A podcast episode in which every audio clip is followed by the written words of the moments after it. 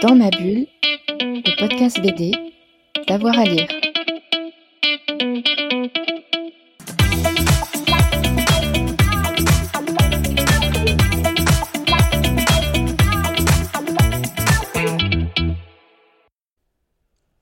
Guillaume Ujda, quelles sont vos BD marquantes Si on est devant votre, euh, votre bibliothèque, qu'est-ce qu'on ressort? Eh ben mes BD marquantes, surtout dernièrement, ça a été la découverte de Michel Fif à travers euh, sa, BD euh, Panorama, qui m'a mis une claque mais extraordinaire. Enfin vraiment, c'était euh, un vrai chamboulement pour moi. Et donc là, on est plus du côté du comics américain. euh, indépendant et, euh, en fait euh, euh, l'histoire tout simplement c'est euh, un personnage euh, un jeune garçon qui déménage de sa ville natale se retrouve dans la grande ville et, euh, et dans des situations de stress euh, va euh, commencer à, comme Mister Fantastic à, être, commencer à être élastique en fait et à perdre totalement ses moyens mais même les moyens de son corps. Son corps va presque se liquéfier au contact de l'autre et ce qui va donner lieu à des situations mais vraiment improbables où il va être poursuivi par un gang de, de jeunes, de jeunes gars et au final va les absorber ou va les, va les frapper sans même le vouloir parce que son corps est dans une si- situation de, de stress telle qu'il va devenir incontrôlable. Et ça va donner des situations euh, folles quoi. Et c'est incroyable. Et ça donne lieu à des inventions graphiques extraordinaires de mise en page, de- d'extension de, la page, de, et, du coup un rythme très très soutenu, mais aussi marqué par des moments de pause ou euh, des pleines pages avec euh, son, son amoureux, sa petite amie, qui, qui se dévoile et là on est pris dans un autre rythme en fait. La, BD euh, euh, commence à. Ouais, elle prend vraiment une grande intensité dans ces moments-là de, de calme, de plénitude, alors qu'en fait on est dans l'action pure quoi. Et euh, il y a vraiment il y a un travail de comics qu'on pourrait retrouver euh, chez Frank Miller, enfin dans du main- mainstream. Euh, on peut penser à The Dark Knight Returns ou des choses comme ça, avec ce, côté très lâché, euh, parfois abstrait. Et il arrive à, mélanger le figuratif et l'abstrait d'une manière fabuleuse. Donc on est à la fois dans le comics pres- presque de super-héros, mais en même temps totalement indé quoi. Et ça a été publié chez qui? Et bien là, euh, j'ai un petit trou de mémoire. Je crois que c'est Ouais. chez Achilleos, mais je ne suis On pas sûr. vérifiera. Ouais, on vérifiera ça. Et, et sinon, en autre lecture peut-être plus, euh, plus ancienne Plus ancienne, euh, je peux partir du côté de Neko Kappa. Neko Kappa, c'est un manga qui a été publié chez IMHO. C'est un manga des années 90, donc c'est peut-être euh, quand même pas très ancien. Mais là, c'est c'est très rigolo parce qu'on suit un, un kappa. Donc ces créatures euh, japonaises euh, qui, a un aspect de tortue, mais en fait là qui est très humanisé, qui se tient sur ses, deux pattes. Et en fait, dans ce manga en noir et blanc, euh, ce Neko Kappa, c'est des petites histoires, hein, c'est des histoires courtes, commence dans une usine. Euh, un ouvrier lui demande d'aller chercher son, déjeuner, et en fait, ça va donner lieu à une déambulation dans une ville qui paraît être Tokyo, mais, euh, mais qui, va, euh, qui va au final être dans des quartiers à la fois urbains, mais aussi la campagne. Enfin, il y a un mélange comme ça d'architecture. Et ça va donner lieu à des situations euh, fantastiques, mais oniriques aussi. Enfin, euh, ça va aussi tendre vers une, une sorte d'abstraction, mais toujours avec cette déambulation du kappa qui se retrouve dans des situations improbables, euh, croisant des créatures extraordinaires. et c'est, c'est une lecture très singulière.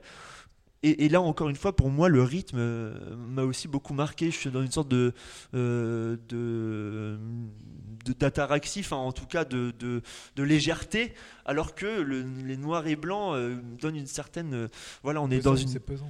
assez pesant voilà on est quand même on voit on voit on voit des, des ouvriers arriver à l'usine fatigués avec leur futon sur le dos parce qu'ils savent qu'ils vont dormir là et d'ailleurs ils se retrouvent dans la situation du kappa donc avec sa carapace sur le dos c'est assez c'est assez fort et franchement ça m'a ça m'a énormément marqué.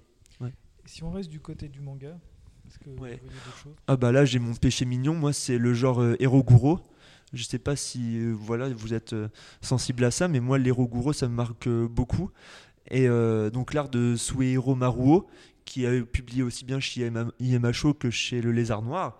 Euh, moi, pour moi, c'est un, grand maître de finesse euh, qui allie euh, ben, du coup l'érotique et le grotesque, qui est le propre du genre. mais à chaque fois, avec, avec lui, il porte un bagage de l'histoire de l'art. En fait, dans ses compositions, on retrouve des, grandes figures des, peintres romantiques, de, de, la Renaissance aussi. et il, y a, il traîne avec lui toute une histoire de l'art qui est vraiment très impressionnante et c'est à chaque fois euh, formidable. Enfin, on s'apesantit sur chacune de ces cases, quoi. Je pense à Tomino la maudite, euh, mais y a, bon, après, il y a des choses euh, beaucoup plus sales et tout ça. Tomino la maudite, c'est vraiment en deux tomes chez Casterman, il me semble. C'est c'est magnifique parce qu'en fait, il y a une singularité, il y a une étrangeté, une inquiétante étrangeté même qui est très prégnante et pour autant, il va moins être dans l'érotique et dans, le, dans la violence en fait qui peut être euh, présente dans toutes ces, ces œuvres. Et euh, peut-être un peu plus horrifique. Peut-être un peu plus horrifique, ouais. Oui, avec des figures. Euh, donc ça se passe dans un, dans un cirque. c'est dans un cirque, dans, dans une foire en fait, euh, une foire avec euh, justement donc des gens qui sont considérés comme des monstres, alors qu'ils ne des frics, alors qu'ils ne sont pas euh, pas forcément, mais voilà. Et donc il y a ce, le gérant de, ce, de cette foire là qui va, en tout cas de ce de ce stand en tout cas, qui va qui va vendre chacune des personnes qui, qui, le composent, qui composent cette foire. Et c'est assez, cette figure est vraiment traumatisante avec des yeux, voilà, c'est le regard est très marquant, ouais. Et puis il travaille vraiment ses figure, euh, c'est c'est fabuleux. Euh, Maruo, c'est génial. Puis après, on peut aller du côté de Junji Ito, on peut, mm. de Kazuo Umez. L'école emportée, pour le coup. Euh, Je valide, tout à fait. c'est fabuleux. Mm, mm le tome 5 là, qui est paru chez, Glénat dans la réédition, c'est. Alors racontez-nous un peu l'école emportée. Ben, l'école emportée, c'est tout simple. C'est euh, bon, c'est tout simple, mais non, parce que si on le remet dans le contexte des années 70, c'est pas tout simple. C'est donc très noir, hein. aussi bien au niveau du, de la forme que du fond, c'est très très noir. Bah oui, c'est très noir, euh, euh, avec un dessin qui a pas tant vieilli que ça et qui a encore un charme fou. donc c'est l'histoire tout simplement d'une école euh, japonaise euh, d'enfants, mais vraiment en bas âge. Hein. En plus, donc ça regroupe euh, maternelle, primaire et collège, mais je crois que c'est surtout maternelle et, primaire, qui va être transporté ailleurs. Donc ce n'est plus, ce n'est a priori pas sur Terre. C'est dans un environnement désertique. On ne sait pas vraiment où c'est. On ne sait pas vraiment où c'est. époque Oui, voilà, ni à telle époque. Est-ce que c'est le passé, le futur, une autre dimension? On ne le sait pas tout de suite. Euh, peu à peu, les, indices vont s'accumuler, on va commencer à savoir. Et en fait, le, jeune garçon qui est le héros, dont j'ai oublié le nom, mais euh, le jeune héros euh, va essayer de recréer une société dans cette école avec ses camarades de classe, alors que des menaces surviennent au fur et à mesure, des vers géants, des monstres qui surgissent de n'importe où. Et en fait, il va y avoir aussi des mutineries dans, entre les classes de l'école. donc, les luttes de pouvoir à travers des, des figures d'enfant, c'est super fort. Très fort, c'est très, très fort. Très fort et ça peut être traumatisant en tout mm. cas pour, euh, pour certains lecteurs. Donc c'est peut-être pas à mettre en toutes les mains, même si la violence n'est pas tellement pas si enfin elle n'est pas signifiée tout le temps mais c'est euh, ça peut être très dur oui oui ça peut être très dur et euh, voilà, c'est une lecture très marquante et qui a, euh, qui a entraîné derrière euh, lui, enfin dans le sillon, dans le sillage de, de, de, Kazuo Umez, il y a plein de mangaka qui ont suivi et, et Junji Ito en est, en est, un des représentants actuels. Enfin, c'est une des références les plus importantes dans le manga d'horreur. voilà. Mm, mm. Et si on repart du côté des comics?